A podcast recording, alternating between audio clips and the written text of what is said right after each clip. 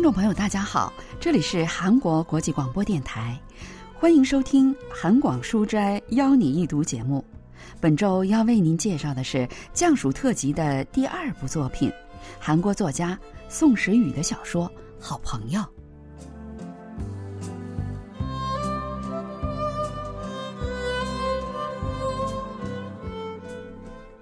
人类的好朋友，现代人的沙漠狐狸，有望星人相伴的快乐生活。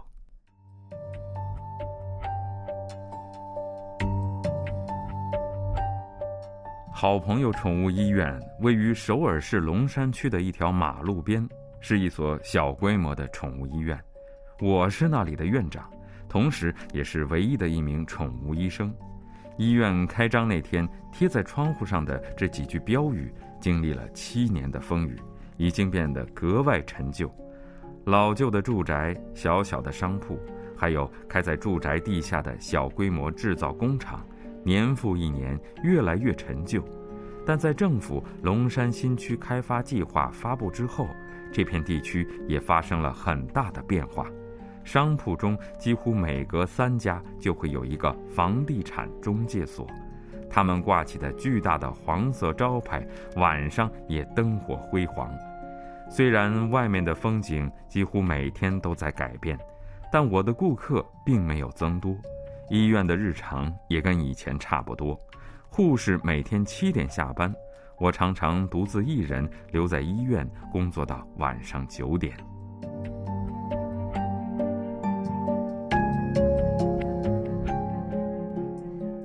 作家宋时宇的好朋友发表于二零零八年。小说的主人公是好朋友宠物医院的院长。星期一那天，医院护士下班后，他跟往常一样，一个人在医院留守。他拿出肉脯递给严囧的雪纳瑞犬萝卜，但他也只是做个样子嚼了嚼，马上就又吐了出来，看样子一定是生病了。严炯上周五把萝卜送到这里，说是星期天会来接他走的。他爱乱叫的毛病改了点吗？改不了了。上周楼上邻居都找上门来了，好说歹说，暂时算是过去了。萝卜，安静点，别叫了。那您辛苦吧，我先走了。严炯把萝卜托付给了宠物医院后，就跟一个男人开着红色的马蒂茨扬长而去。那男人坐在副驾驶上，戴着一顶棒球帽。从那以后，严炯就联系不上了。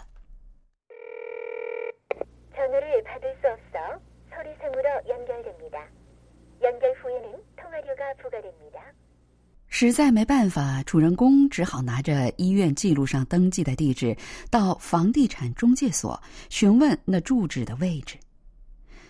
严炯的家到宠物医院走路十分钟就能到，宇正房地产中介所的老板和员工也住在那里，所以那栋楼被人们戏称为是宇正私宅。每次见到宇正房地产中介所的人们，他们都会抱怨三层的有只狗总是乱叫，连觉也睡不好。可现在这世道又不能因为住户养了狗就撵走啊！四个月前。严炯抱着一只又胖又脏的雪纳瑞犬来到了宠物医院。他说：“看到孩子们正在欺负他，觉得很可怜，就把他带到宠物医院来了。”他叫萝卜。那时，严炯被那只雪纳瑞犬传染上了皮肤病，不停的挠啊挠啊。就算我现在再把它扔掉，也不会有人带它回家的。对萝卜来说，能依靠的人只有我一个人了。从那以后，严炯按时给萝卜打预防针，还买了减肥饲料，租了戴在小狗脖子上的止吠器。如果萝卜出了什么问题，即使是半夜也会打电话来。对萝卜如此上心的严炯，居然连续两天连续不到，也不来接他，一定是发生了什么事情。主人公把足有十二公斤的萝卜放在便携宠物旅行箱里，去严炯住的地方找他。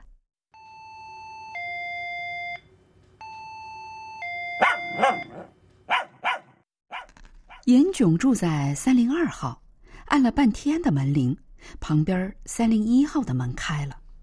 您知道住三零二号的那位小姐去哪儿了吗？她把小狗寄养在宠物医院，都过了两天了，也不来接。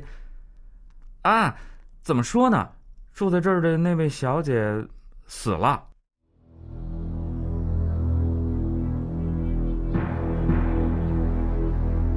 瞬间，我感到一阵眩晕，就好像这栋楼忽然陷入了地平线，然后又猛地拔地而起一样。正在这时，我感觉有人用瓦楞纸盒推了我一下，抬头一看，一个中年男人端着一个大大的纸箱，正在往四层走。严炯死了吗？为什么？怎么死的？接着又有一个年轻小伙子抱着一个纸盒蹭了我一下，上了通往四层的台阶。他头发很短，好像正在服役的士兵，脸庞被晒成褐色，下巴尖尖的。抱着箱子的左手手指间还夹着一个药店的袋子。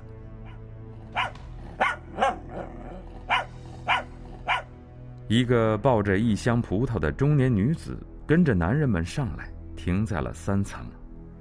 是三零二号的狗，那位小姐把它寄放在宠物医院，没去接，所以送过来了。啊，叫的让人心烦的那只狗就是它呀！它还不知道主人出事儿了吧？是出什么事故了吗？它怎么死的？呃，是事故还是什么还不知道。总之啊，那小姐已经不在人世了。三零号家里没人啊。中年女子一边说，一边往四层的台阶走。您慢走啊，一家人去超市啦。嗯，于正后天该归队了，还说这次休假休息的时间长了，这一转眼就要结束了。不过这事儿可真是有点麻烦啊！要是传出去，啊，那可不太好。警察们说，严炯是星期日下午四点多的时候在家中被发现死亡的。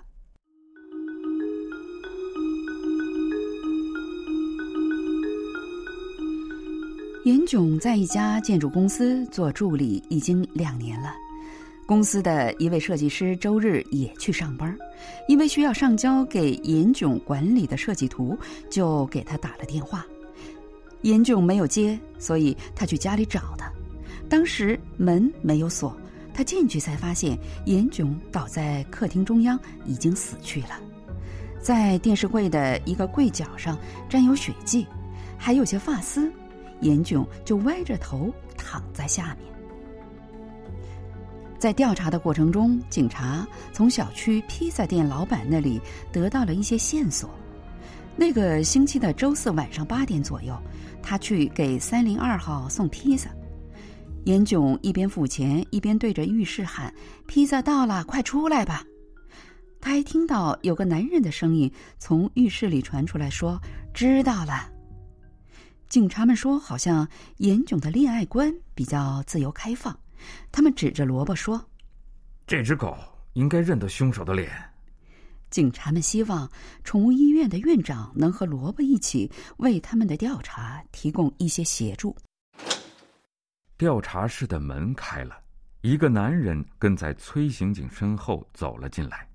萝卜看都没看正在接受调查的那男人，既没有摇尾巴，也没有抽出着鼻子去闻他的气味。虽然我也不是没想到会这样，但还是有些失望。我们只是约着玩了几次，一起看电影、喝酒、吃饭什么的。可是他突然有一天变得非常冷淡，跟我说最好不要再见面了。你应该很生气吧？对方突然说要分手，你们在想什么呀？我可不是那种疯子。刘延炯可是游戏人间的高手。也许会有男人对被分手心怀怨恨。但像我这样的条件，有必要因为被女人甩了而念念不忘到现在吗？对方只不过是个在办公室里整理材料、打杂的女职员而已。李振明离开后，第二个进来的是一个中年男人。萝卜这次也只是抬头看了他一眼，甚至连叫都懒得叫了。六月份，你给刘延炯发了一份电子邮件。延炯愿不愿意跟我一起去趟上次说过的那别墅？哎，我就写过那一封。当时我喝了酒，我也听说过他在男女关系上很开放。嗯，那天我肯定是疯了，发了那邮件以后，别提有多后悔了。这次的调查一无所获。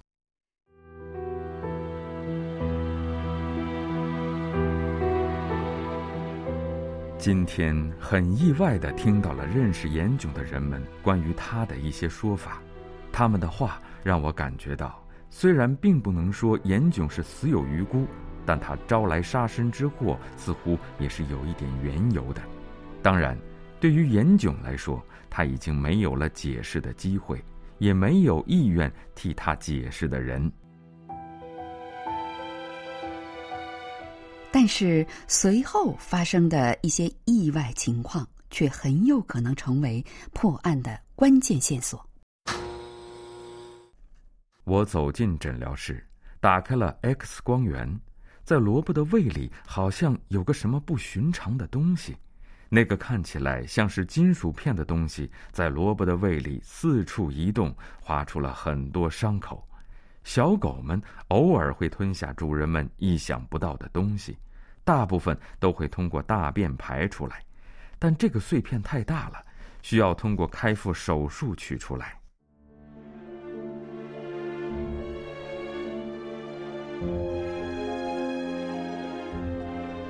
当我用手术刀划开萝卜的肚皮的时候，一种不祥的预感油然而生。也许萝卜会对目前的情况做出一些解释。我放下了手术刀。在手术台边设置好了摄像机，然后把萝卜的胃脏切开，把那个东西取了出来，放在一个盘子里。那是被一条细细的铁链连接起来的两个铁片，没错，是士兵们携带着的身份识别牌，那种写着军号和名字、血型的两个完全一样的铁牌，那上面的名字是韩宇正。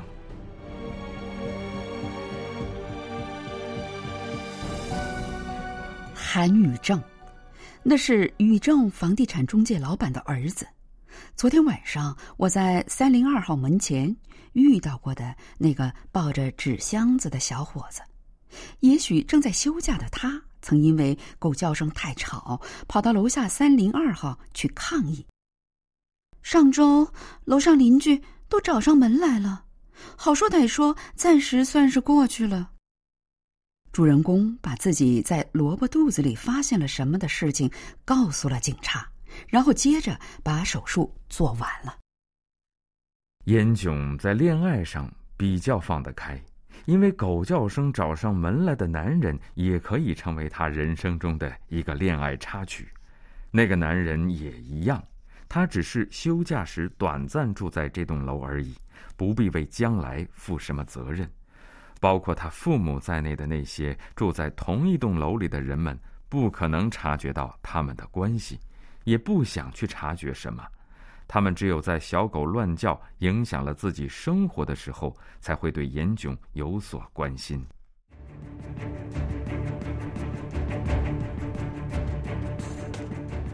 男人在严炯的家里摘下了他的身份识别牌，结果被萝卜吞掉了。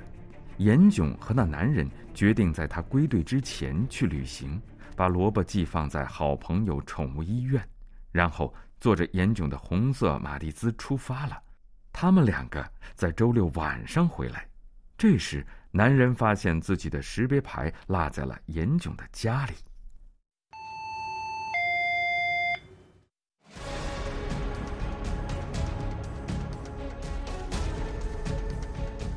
旅行回来已经精疲力尽的严炯，对于男人的到来并不怎么欢迎，男人因此大为光火。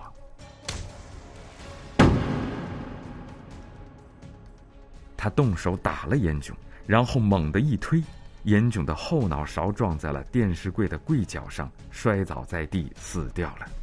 男人很清楚，没人知道自己和严炯谈恋爱的事情，所以很安心。泰然自若的跟家人去超市购物，还用手里包着的纸箱推开来给严炯送小狗的宠物医生，若无其事的上楼去了。事件真的是这样发生的吗？严炯是怎么死的呢？到底是谁杀了严炯呢？文学评论家全少英介绍说。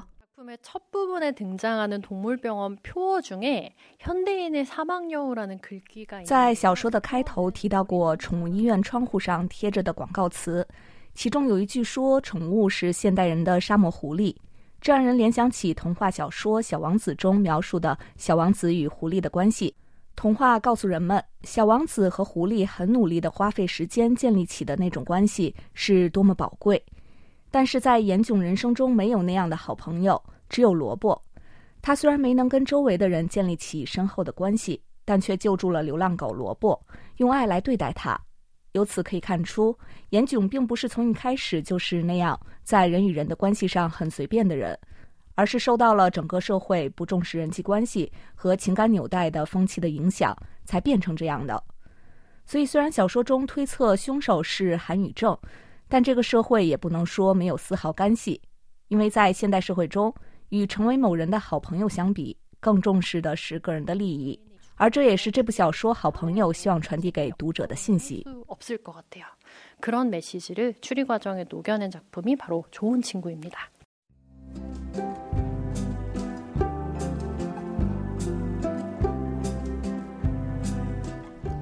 听众朋友，今天的韩广书斋邀你一读节目，为您介绍的是韩国作家宋时宇的小说《好朋友》。 今天的节目是由立新跟小南为您播出的，同时韩国国际广播电台一个小时的中国语节目就全部播送完了。感谢您的收听，再会。